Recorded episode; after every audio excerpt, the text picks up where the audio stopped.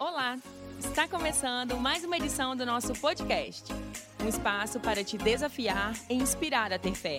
Você está pronto? Então, põe atenção.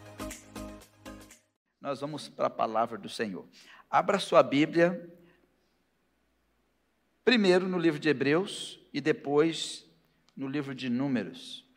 Depois nós vamos no livro de Números, no capítulo 8, mas vamos em Hebreus capítulo 10 primeiro, porque eu quero lançar um fundamento antes, porque nós estamos estudando livro a livro da Bíblia. E se tem uma coisa que o crente tem que aprender, é ler a Bíblia. Nós precisamos ler a Bíblia, saber o que tem na nossa Bíblia, saber conversar sobre a nossa Bíblia. E quando nós lemos a Bíblia, nós precisamos saber o que isso está dizendo para nós, o que que isso representa para nós hoje e o que que representou para o povo no passado. Por exemplo, se você começar a ler o Velho Testamento, aí você vai ver apedrejar a mulher que adulterou. O, o levita, quando ele ia ser purificado, tinha que raspar todo o cabelo do corpo. Vai ter que fazer isso hoje? Não mas existem princípios que se aplicam hoje. O Velho Testamento está apontando, ou seja, ele está apontando para o Novo Testamento. O Velho Testamento é a sombra. Eu estou aqui e a minha sombra está aqui. A minha sombra está avisando que a minha pessoa está aqui. O Velho Testamento estava avisando que o Jesus real estaria vindo. E de Gênesis até Malaquias está apontando para Jesus. De Gênesis até Apocalipse, a Bíblia toda, toda tem um eixo chamado Jesus. Entende? Então vamos lá. Em Hebreus capítulo 10, versículo 1, a Bíblia diz assim: Porque tendo a lei, a sombra. A lei tem a sombra. A lei tem a sombra dos bens futuros. Olha o que está escrito na sua Bíblia. A Bíblia está dizendo que o que está na lei tem a sombra dos bens futuros. Como diz também lá em Colossenses 2,17, que o Velho Testamento é sombra do Novo Testamento. Ou seja, tudo que você lê no Velho Testamento está apontando para Jesus. Tudo que a gente falar aqui está apontando para Jesus. E quando nós estamos no livro de Números, tem que tomar muito cuidado, porque durante muito tempo, algumas igrejas, com muito carinho, com muito cuidado, falava com as mulheres: você não pode usar isso, você não pode fazer isso. Falava com os homens também: você não pode fazer assim, você não pode fazer assim. Vocês sabiam que antigamente tinha, tem igreja que no dia da ceia media o cabelo das mulheres com uma régua para ver se tinha cortado? Se tivesse cortado, ela era cortada da comunhão com a igreja tinha que ficar no banco. Vocês sabiam que antigamente, quando um jovem pecava, ou uma jovem, ele era trazido na frente da igreja e tinha que confessar o pecado para todo mundo? Alguém já viu isso? Já? Vocês sabiam que antigamente a mulher que andasse de bicicleta não podia ser membro da igreja? Vocês não sabiam disso? Era pecado. Mas de onde veio isso? De onde veio tantas coisas? Você sabia que antigamente o homem não podia usar cavanhaque? Não podia usar costeleta, que estava em pecado? Teve uma época que, os, que a gente não podia usar camisa que tivesse algum nome em inglês. Porque na cabeça dos pastores, esse nome pode estar te xingando. Você pode estar usando uma maldição. Mas aí, tá ou não tá? Via das dúvidas, todo mundo está proibido. Muitas coisas foram tiradas por amor da Bíblia, mas por falta de entendimento. Né? Por falta de entendimento. E nós precisamos saber o que a Bíblia está dizendo e o que, que é o contexto. Qual é o contexto? Todo mundo aqui já estudou, né? Todo mundo sabe que o pai do texto é o contexto. Se você não sabe o contexto, então não entra na conversa, porque você vai perder a conversa não é? Então, quem não conhece o contexto não pode falar sobre nenhum texto. Por isso que a gente tem que conhecer a Bíblia de Gênesis a Apocalipse, e quando você disser algo, você tem que saber o que, você está falando. Por que, você está falando isso aí? E o nosso, nosso assunto hoje, a nossa terceira mensagem sobre números, é sobre cerimônias. Tem gente que diz que Deus não gosta de cerimônia, que Deus não gosta disso nem daquilo, mas a Bíblia é cheia de cerimônias. Deus é um Deus cerimonialista. Deus prepara a mesa. A cerimônia da crucificação, a cerimônia da ceia. Quem é que gosta de uma cerimônia? Que coisa boa, né, gente? As mulheres chamam de mesa pronta, não é uma cerimônia? Quem é que gosta de uma mesa pronta? Você chega com aquela, os garfos bonitinhos, né? E tá ali aquele negócio bonitinho. Quem não já sentou numa mesa como eu e não soube o que fazer de tanto garfo e colher que tinha? E eu fiquei, meu Deus, eu tenho que esperar agora para ver o que, que alguém vai fazer para eu saber o que eu vou fazer também. Deus vai me ajudar. O problema é quando todo mundo está olhando para todo mundo. Né? Eu estava sentado na mesa com um amigo lá no sítio, ele contando, ele falou assim, pastor, eu fui jantar com o governador. Sentou o governador, sentou fulano, fulano, eu, fulano e outro fulano. Aí ele falou assim, tinha um monte de talheres e o prato, um prato em cima do prato, e ele falou assim: e agora, Jesus, o que, que eu faço? Aí diz ele está olhando para o fulano está lá, esse aqui está sempre nessas mesas, e olhou. Aí olhou e está fazendo. Aí ele fez, ele fez também, e fez. Teve uma hora que o governador falou com eles assim: por que, vocês estão usando esse trem assim? Aí o que ele estava olhando, falou assim: eu estou olhando para o pastor aí. E o pastor, mas eu estou olhando para você. É, você está olhando para mim? Uai, eu estou olhando para você. Aí ele e fulano falou assim, eu estou olhando para o governador, governador, eu também não sei mexer com isso não. Aí ele falou, vamos fazer o seguinte, cada um faz o que quiser, não é? Mas a cerimônia machuca a gente, né? Porque às vezes a gente não sabe o que fazer. E se eu contar para você que Deus gosta de cerimônia? Jesus poderia ser morto de qualquer jeito, mas Deus fez uma cerimônia. Ele fez uma ceia no dia seguinte, no dia anterior.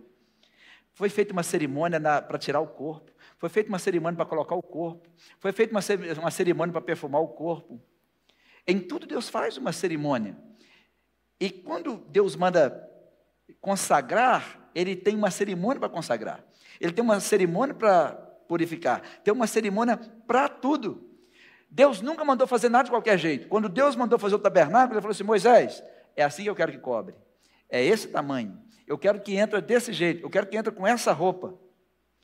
E nós também herdamos isso de Deus. Porque quando a gente é convidado para uma festa, nós sabemos que é uma cerimônia.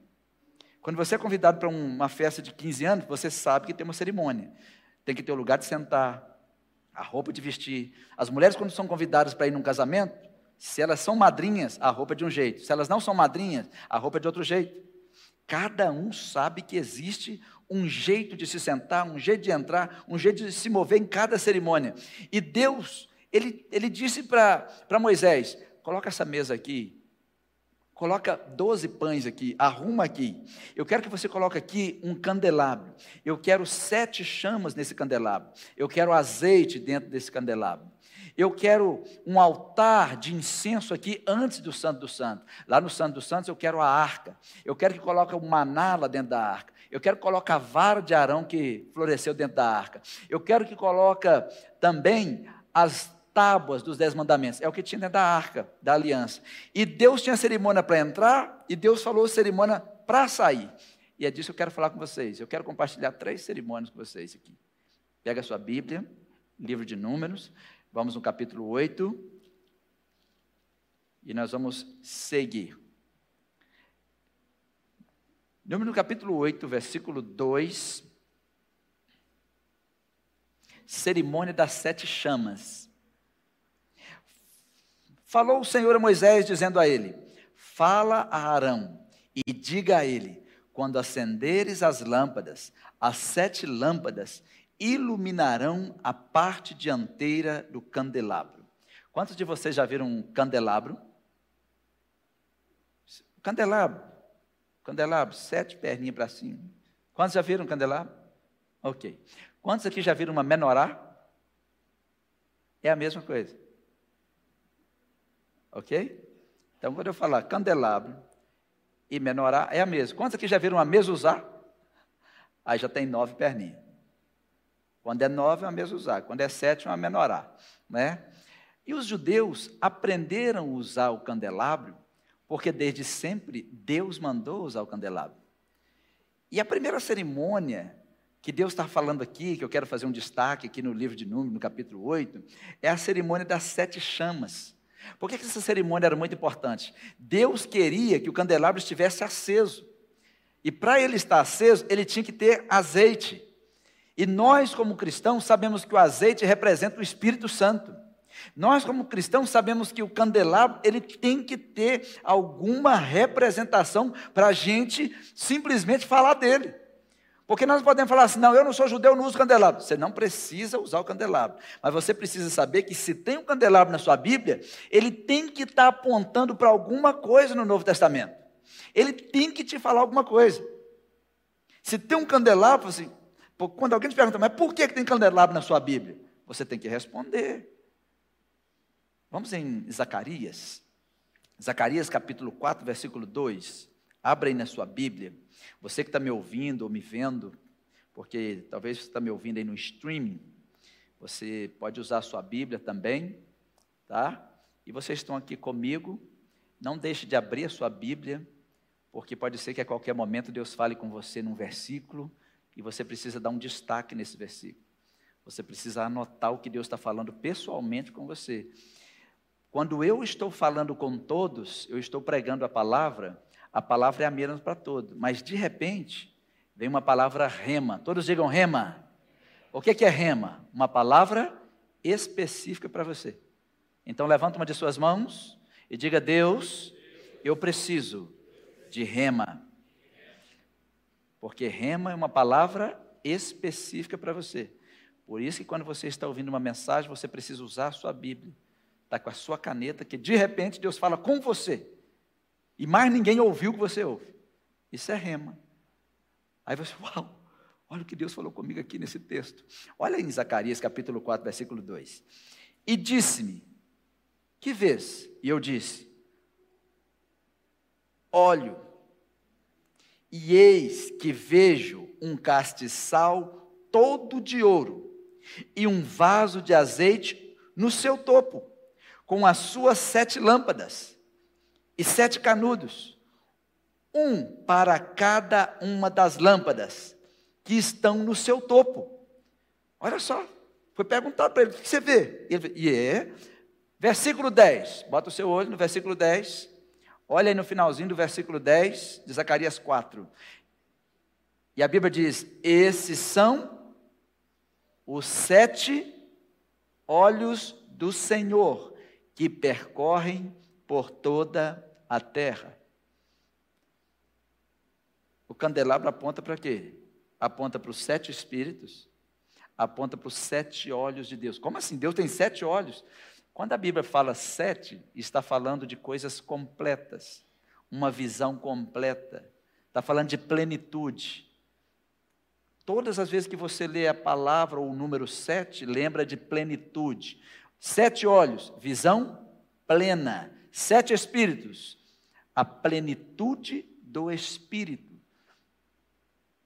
Então, quando Deus, lá em Números capítulo 8, manda falar com Arão para ele acender as lâmpadas, estava dizendo que quando o sacerdote entrar no lugar santo, o candelabro está aceso. Deus está vendo. Não precisa acender candelabro na sua casa porque estava apontando para o Espírito de Deus. Quantos creem que tem o Espírito Santo de Deus na sua vida? Então diga: Deus está vendo. Porque esse é o Espírito Santo. O candelabro aponta para o Espírito Santo, aponta para a plenitude do Espírito Santo. O candelabro aponta para a presença do olhar de Deus quando o sacerdócio se move. Esta é a cerimônia das sete chamas. Nós não precisamos acender nenhuma vela, não precisa, porque a chama, o azeite e o candelabro é a presença do Espírito Santo na igreja, na nossa vida. É por isso que o fogo tem que arder continuamente em nossas vidas. Mas para arder o fogo, para o fogo estar aceso, precisa de azeite. E crente não pode andar sem azeite. Pastor, como é andar com azeite? Crente tem que andar juntinho com o Espírito Santo de manhã, de tarde e de noite. A melhor companhia para você é o Espírito Santo. Quando um crente fala comigo que está com solidão, eu me preocupo muito. Como pode estar em solidão se falou que estava andando com Deus? Então quer dizer que até Deus foi embora. Crente tem solidão? Se crente tem solidão, é porque desviou. Porque o Espírito Santo de Deus foi embora. Porque crente, quando está sozinho, ele tem que aproveitar, porque ele não está sozinho, ele está em solitude. Qual a diferença de solidão para solitude? Solidão é estar sozinho sem ninguém. Solidão, sozinho sem ninguém. E solitude, sem presença humana, mas com Deus. O cristão não tem solidão. Ele pode estar ausente de humanos, mas tem que lembrar, uau, quem aqui que às vezes está dirigindo e começa os outros olhavam e assim, isso aqui tem um doido naquele carro. Levanta o vidro e começa, aleluia, eita glória, ó oh, Jesus, é, eu estou querendo falar com o Senhor mesmo, que bom que não veio ninguém, está só eu e o Senhor aqui. Alguém já fez isso? E de vez em quando até começa a falar umas línguas estranhas, e meu Deus, e coloca aquela música, e de vez em quando desliga a música. Não, essa música está me atrapalhando, eu preciso aproveitar. Às vezes eu vou à Vitória e você foi sozinho? Não. Quem foi com você? Eu e Deus. Ela fala, tá bom. Quem diz que está com Deus, ele está sozinho. Cristão não tem solidão. Cristão aproveita a solitude. Porque solidão é ausência de tudo e todos. E solitude? Ausência de humanos e sozinho com Deus. Que coisa maravilhosa. Por isso que a gente tem que ir para os montes, tem que retirar, ficar quietinho para ter um momento com Deus. Segunda cerimônia é a cerimônia do, da purificação. Uai, tinha uma cerimônia de purificação? Versículo 6 de Números 8. Toma os levitas dentre os filhos de Israel e purifica-os. Gente, os levitas aqui, eles representam aqueles que servem no altar, porque tem o sacerdote e tem os levitas a cerimônia do sacerdote de consagração e a cerimônia dos levitas de purificação. Você pode até não ter sido consagrado para o sacerdócio, mas se você vai servir no altar, você precisa ser purificado. O que, que Deus está dizendo aqui? Você quer servir no meu altar? Você quer tocar nos meus utensílios? Você quer tocar nas minhas coisas? Eu preciso ver pureza em vocês. Quem serve no altar tem que viver em santidade. Pastor, mas é só nesse altar? Não, qualquer altar que você tiver.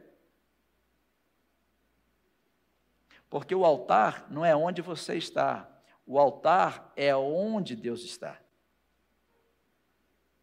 Sim ou não? Porque se o altar for onde você está, você então é um Deus.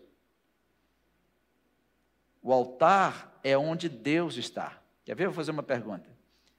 Quantos aqui crê que Deus está morando em você?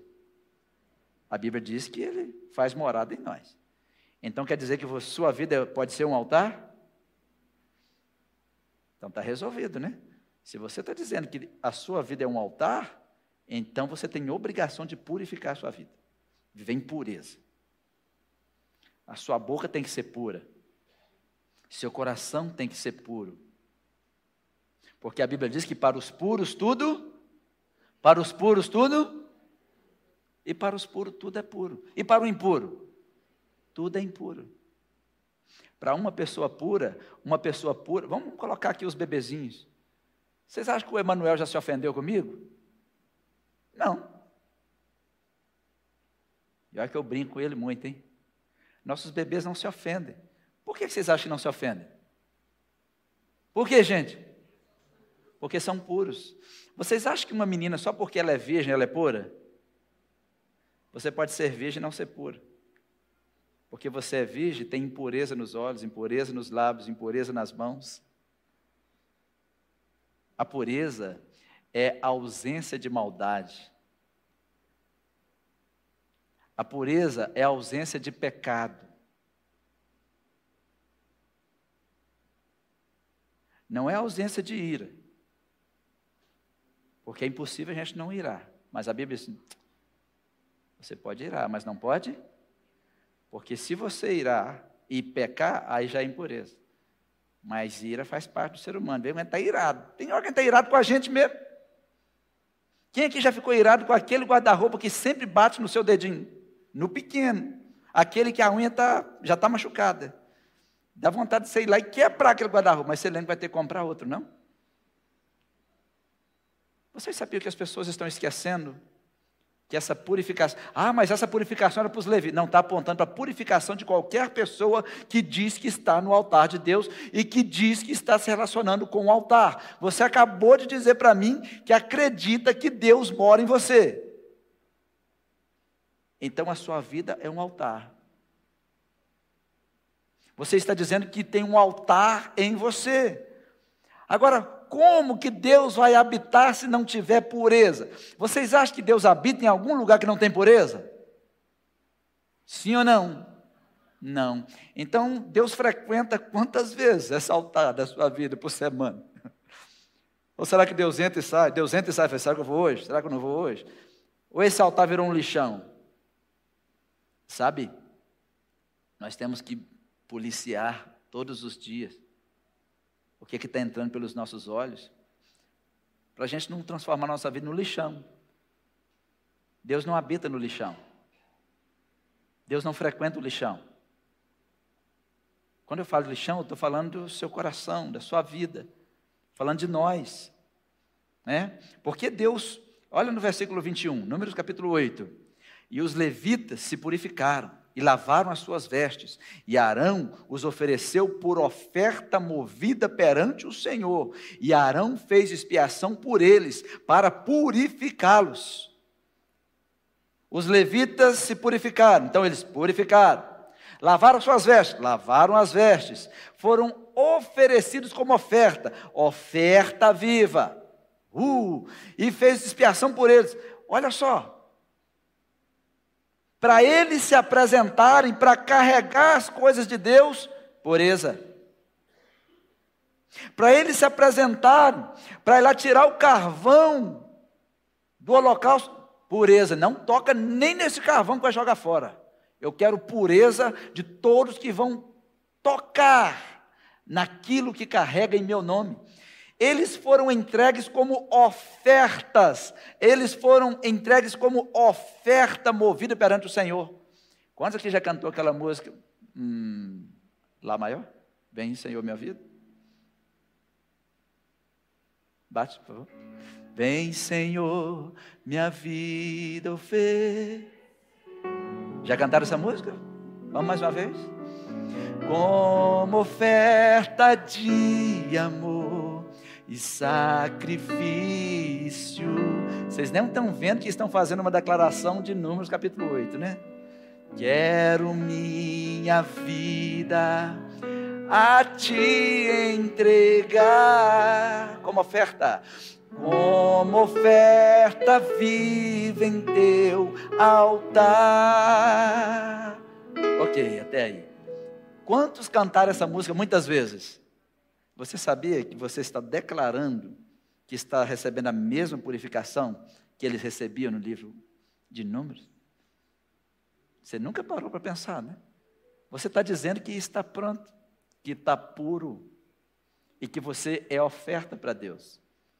O nosso problema é que nós cantamos e não temos nem medo de cantar. Porque isso aqui é uma declaração séria.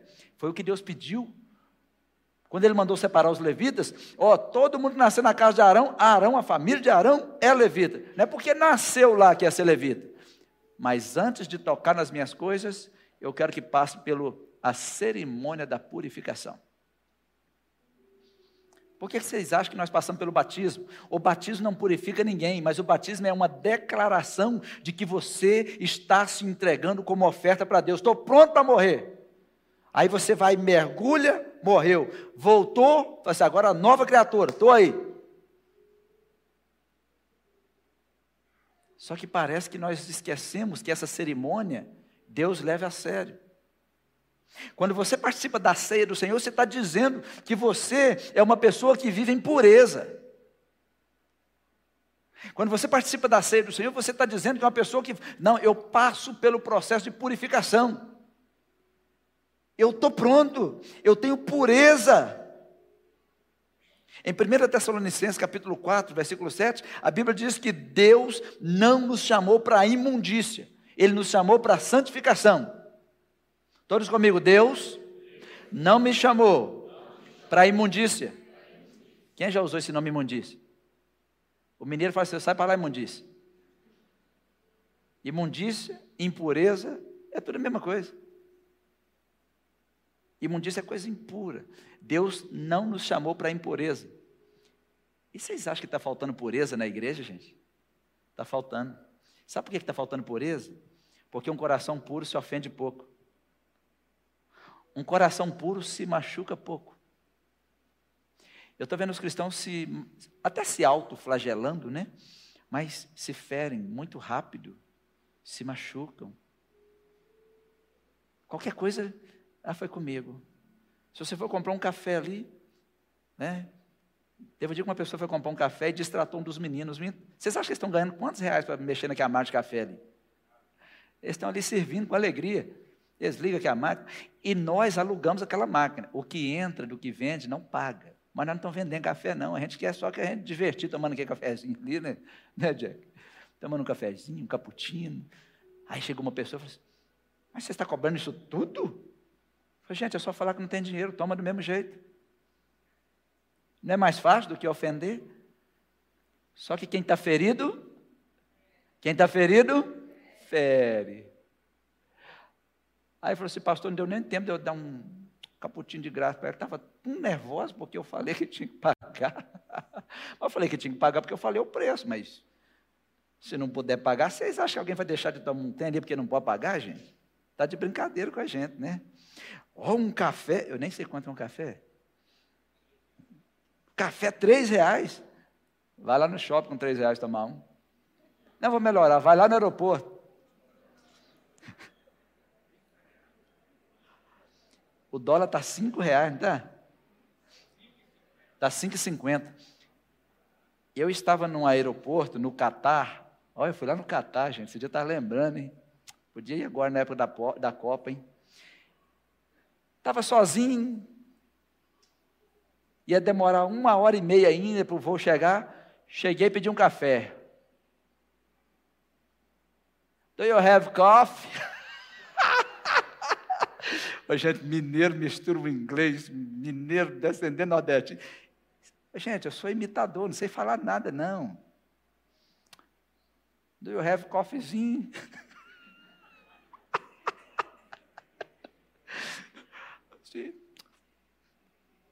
Pedi um café, one coffee. Quando eu fui pagar, seven dólares. Falei, quanto que é esse café? How much aí? How much is café? Seven dólares. Falei, seven dólares? Hum, e quanto é o pacote?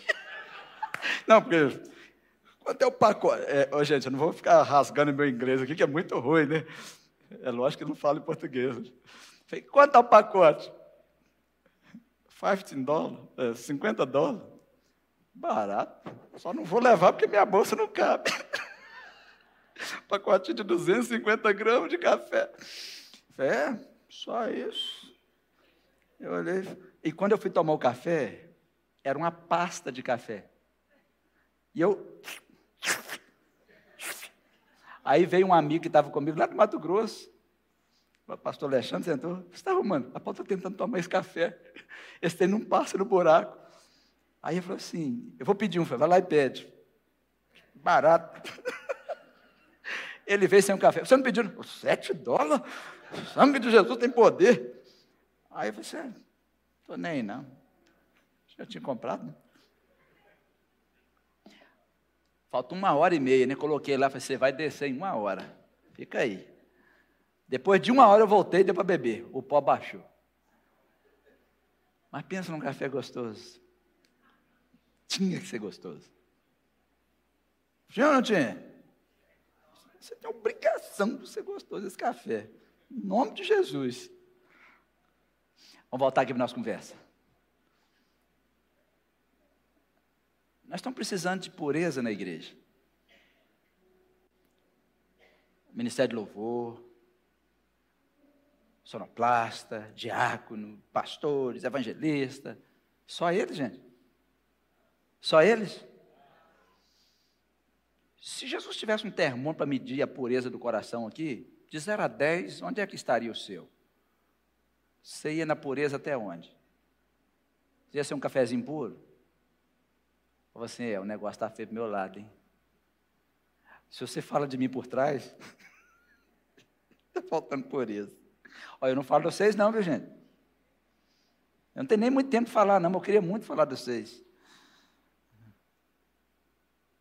Mas nós estamos falando que Jesus mora em nós, nós estamos falando que Jesus está com a gente, nós estamos falando que meu coração seu altar. Vem, vamos cantar de novo? Ficou bom, hein? Não, mas ficou muito alto para mim, pega sol. Por isso que não deu certo da primeira vez. Vem, Senhor, minha vida. Ficou bom, hein? De verdade? Como oferta de amor e sacrifício, sacrifício.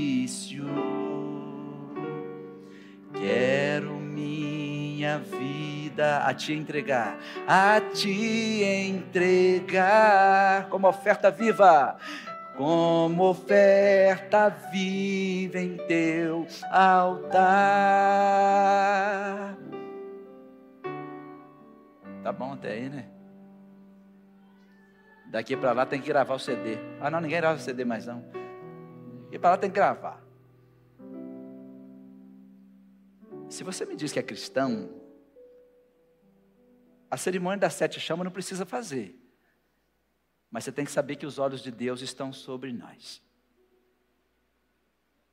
Você tem que saber que os olhos de Deus estão sobre toda a terra. É para isso que aponta o candelabro. É para os sete espíritos, para os sete olhos. É para a plenitude de Deus num lugar. Nós não precisamos colocar um candelabro aqui. Por quê? Porque o Espírito Santo já está aqui. A questão é que nós não podemos esquecer. Agora, se você me diz que é cristão, se você me diz que serve a Deus, se você me diz que é um levita, se você me diz que é um homem ou uma mulher de Deus, você precisa lembrar que Deus não nos chamou para impureza, Deus não nos chamou para imundício. E, e às vezes nós estamos tão feridos que nós nos tornamos cristãos tão carentes. E às vezes a carência é até por causa de impureza. Porque a carência faz ver amor onde não tem. A carência faz ver amizade onde não tem amizade. Porque quando nós começamos a ficar muito feridos, nós começamos a ficar ofendidos. E quando nós estamos ofendidos, nós nos fechamos. Quem aqui já ficou ofendido alguma vez? Todo mundo. E qual é o primeiro sintoma de ofensa? Construir um muro. E a Bíblia diz que o irmão ofendido é mais difícil de conquistar do que uma cidade morada. Porque a cidade morada se abre por fora ou por dentro? Por dentro. Porque murou, fechou e a chave está lá dentro. E a pessoa ofendida, ela é curada por fora ou por dentro? É você que tem que abrir o coração. É você que tem que abrir a porta e permitir que o amor entre. É você que tem que abrir a porta e permitir que a ofensa, que o muro que chama ofensa seja destruído. Porque senão isso vai trazer mais impureza para o seu coração. O levita, quando ele ia ser purificado, ele recebia aspersão de água.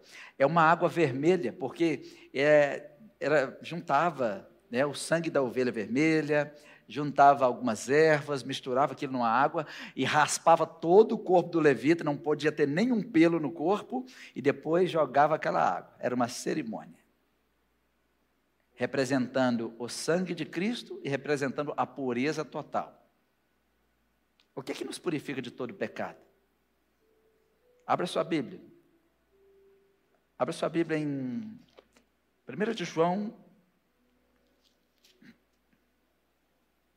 1 de João, capítulo 1, versículo 7.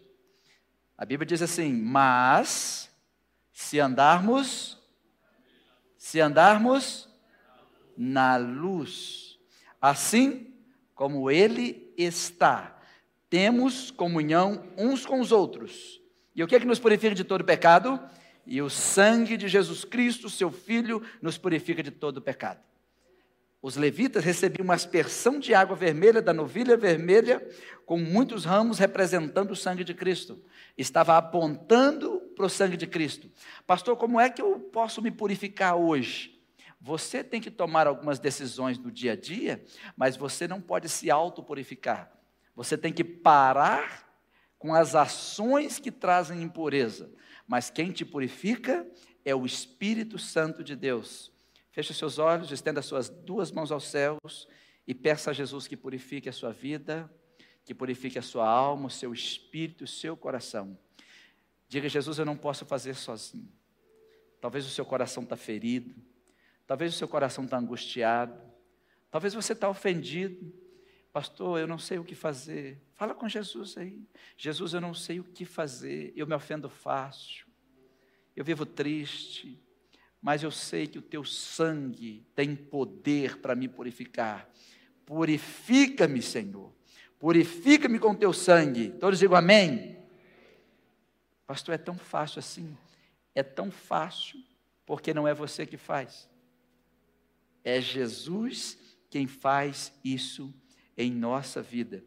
Abra sua Bíblia em Romanos, capítulo 2, versículo 16, e se encantem com esse versículo. Olha o que diz a Bíblia. O que, que diz aí?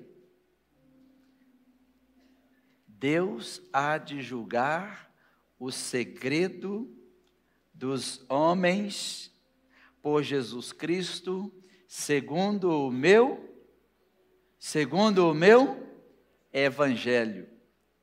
Quantos têm uma Bíblia? Diz amém. Você sabia que essa Bíblia contém o evangelho? Essa Bíblia é o Evangelho. E você e eu temos que saber que Deus vai julgar os nossos segredos. Então é melhor não ter segredo com Deus. Como assim, pastor? Quem confessa e deixa, alcança misericórdia. Confessa a Deus. Confessa e deixa. Por quê? Deus não vai ter surpresa nenhuma, mas Deus vai te surpreender. Você achou que eu não sabia? Né? Sabe aquilo que você fazia escondido? Segredo dos homens? Eu sabia tudo. Mas você será julgado por Jesus Cristo, segundo o Evangelho que está na sua mão. Então, olha para o Evangelho. Tema a Deus e anda com pureza, em nome de Jesus. E tem também a cerimônia da Páscoa e a cerimônia das trombetas, e já vamos fechar. Por que, que eu dei um destaque na cerimônia da Páscoa? Pode passar aí, filho. A cerimônia da Páscoa, eles celebraram a cerimônia depois da saída do Êxodo, quando eles foram sair em direção a Canaã. Porque a palavra Páscoa significa uma coisa só. O que, que significa? Passar por cima. Só isso. Ah, Páscoa é isso. Não, Páscoa significa passar por cima. É quando o anjo de Deus veio e passou por cima das casas aonde tinha o sangue do cordeiro. Todas as vezes que nós ceamos, estamos celebrando a Páscoa. Por isso que nós ceamos com um cálice, para dizer ao anjo da morte: Você não tem autorização de tocar na minha vida. Eu fui selado pelo sangue de Cristo. Amém? Por isso que você não deve faltar da ceia, é a cerimônia da nossa Páscoa. E o nosso Cordeiro é Jesus. E a última cerimônia é a cerimônia das trombetas. Números capítulo 10, versículo 2. Deus falou assim: Faze-te duas trombetas de prata, de obra batida as farás, e elas te servirão para a convocação da congregação e para a partida dos arraiais. Eu quero terminar com esta cerimônia. Porque Deus cita trombetas no Novo e no Velho Testamento. E às vezes os crentes leem sobre trombetas, deixam para lá, mas Deus falou assim: Moisés, manda fazer trombeta. Para que serve a trombeta? Serve para muitas coisas.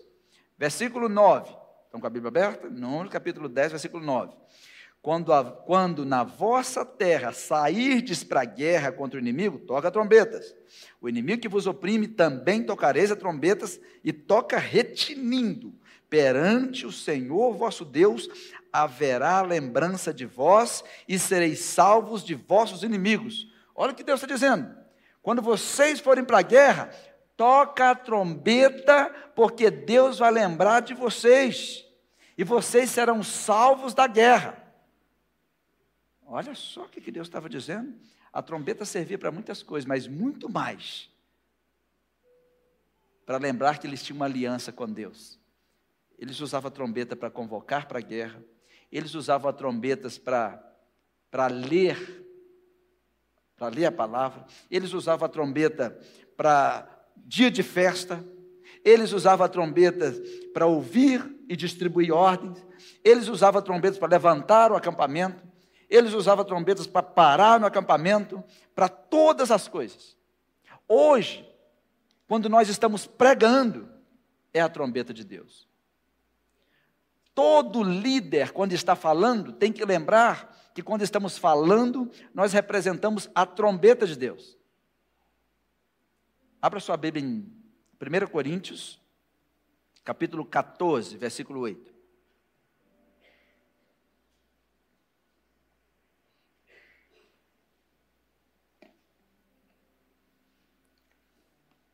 Quando o inimigo ouvia o sonido da trombeta de Israel, eles tremiam, porque eles sabiam que estava vindo o povo de Deus.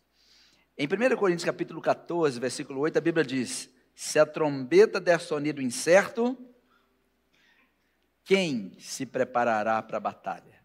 Ninguém. Sabe por que muitas pessoas, muitas igrejas, muitos liderados estão perdendo a batalha?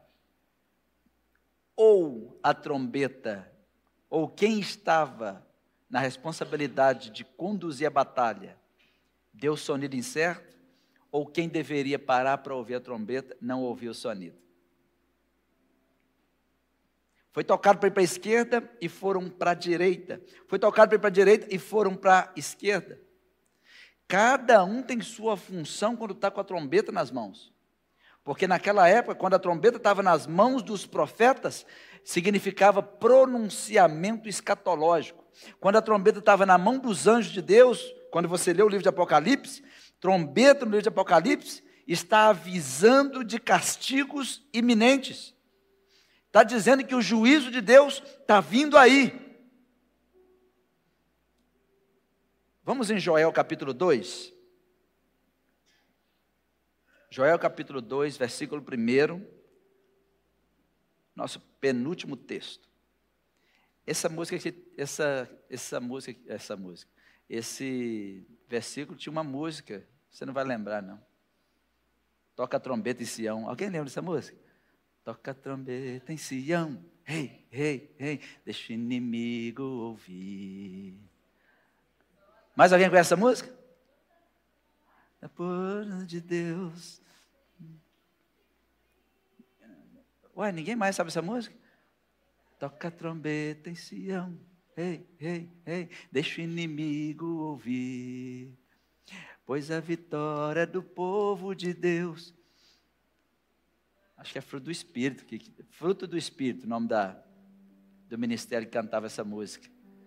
A gente cantava essa música todo domingo. E olha todo mundo, ó, toca a trombeta em Sião. Ei, ei, ei. Eu sacudia o teto, esse tetinho ia cair tudo, sem desopor. Por isso que antigamente tinha que ser laje bruta. É porque os crentes eram mais duros. Batia o pé no chão, sacudia a igreja. Gente, também é uma música bíblica. Nós paramos de cantar músicas bíblicas porque os compositores pararam de ler Bíblia. Fala que não é verdade, gente. O pessoal está compondo, mas eles estão tá compondo da cabeça deles. Aí não está dando certo. Eu falo para os nossos meninos, vocês estão compondo, nós precisamos cantar a Bíblia. Nós queremos cantar a Bíblia, não queremos cantar nada aqui para ficar bonitinho, não. Cantar a Bíblia. Né? Olha o que diz Joel capítulo 2, versículo 1. Tocai a trombeta em Sião, e clamai em alta voz no seu santo monte. Tremam todos os moradores da terra, porque o dia do Senhor vem. O dia do Senhor vem e está perto. Estava anunciando que Jesus estava chegando. E ele chegou. E agora nós precisamos tocar a trombeta e avisar que ele está voltando. E ele vai chegar de novo. Só que os cristãos precisam tocar a trombeta. Precisamos pregar a palavra, cantar a palavra. Por isso que é importante cantar a palavra. Se nós não cantarmos a palavra, não é trombeta de Deus. São só vozes humanas. Mas quando nós cantamos a palavra, pregamos a palavra, aí o inimigo tem que tremer mesmo, porque ele sabe que um exército se levantou e que o rei está ouvindo. Vamos em Apocalipse capítulo 8, versículo 7. Em Apocalipse, tem quatro trombetas no capítulo 8 de Apocalipse, tem duas trombetas no capítulo 9 de Apocalipse, e tem uma trombeta no capítulo 11. E cada trombeta estava apontando para convocações divinas. Eu não vou falar de cada trombeta aqui hoje, mas aí está lá na série de Apocalipse, está lá no YouTube. E o primeiro anjo tocou a trombeta, e houve saraiva e fogo misturada com sangue, e foram lançados na terra, que foi queimada a sua terça parte, Queimou-se a terça parte das árvores, e toda a erva verde foi queimada. As trombetas do Novo Testamento não é para a igreja temer. Mas nós devemos pregar a palavra antes que essas trombetas sejam tocadas. Porque essas trombetas serão tocadas no período da grande tribulação. Queridos, quando eu falo que Deus gosta de cerimônias, é porque Deus espera que nós possamos entender as cerimônias. Cada culto é uma cerimônia. Tanto que vocês se vestiram para essa cerimônia. Nós temos as nossas canções para a nossa cerimônia. Nós pregamos, é uma cerimônia solene, aonde Deus se faz presente, aonde o mundo espiritual está presente. Sabe por que eu estou lendo aqui no livro de Apocalipse, mesmo estudando o livro de Números? Porque no livro de Números, está apontando para o Novo Testamento. Lá no livro de Números, Deus ensinou o povo a tocar trombeta. Agora nós estamos tocando a trombeta, pregando a palavra e cantando a palavra. Mas vai chegar o dia, e o dia está próximo, em que Deus dará ordem a esses anjos, como está escrito na sua Bíblia, no livro de Apocalipse. Ao soar da última trombeta, quando eu falo a última trombeta, estou falando de arrebatamento. Se você for no 1 Tessalonicenses, capítulo 4, ao soar da última trombeta, os mortos em Cristo ressuscitarão primeiro. E todos que estiverem vivos e servindo a Deus, servindo a Jesus, serão arrebatados e se encontrarão com Cristo nos ares e serão transformados receberemos um novo corpo, chamado de corpo glorificado. Nesse momento acontecerá uma grande tribulação. É nesse momento que nós não tocaremos mais nenhuma trombeta. Mas esse é o pior. Por que nós não? Porque nós não estaremos mais aqui. Toca a trombeta no trabalho. Toca a trombeta na rua. Como assim, pastor? Fala da palavra com amor. Fala de Jesus com amor. Fala de Jesus com a sua família. Fala de Jesus com os perdidos. Toca a trombeta. Porque quando a igreja for tirada daqui, ninguém mais vai tocar a trombeta. Então Deus mandará os seus anjos. E o primeiro anjo, quando ele tocar a trombeta, Deus vai enviar saraiva e fogo misturado com sangue. Está escrito na sua Bíblia. Deus vai lançar saraiva com fogo e com sangue misturado com fango, vai lançar na terra e vai queimar a terça parte dessa terra. Vocês estão achando que o futuro que os cientistas estão vendo de uma terra superaquecida é alguma novidade para Deus? É a terça parte da terra que vai ser destruída com saraiva, com fogo. Um aquecimento tal que a terra não vai suportar. Vai queimar a terça parte das árvores. Toda a erva verde vai ser queimada, a terça parte. Vocês acham que isso é pouco? A nossa função hoje é tocar a trombeta no arraial aqui. Se você quer saber como, sobre todas as trombetas do, do Novo Testamento, você pode estudar depois no livro de Apocalipse, capítulo 8, 9 e 11.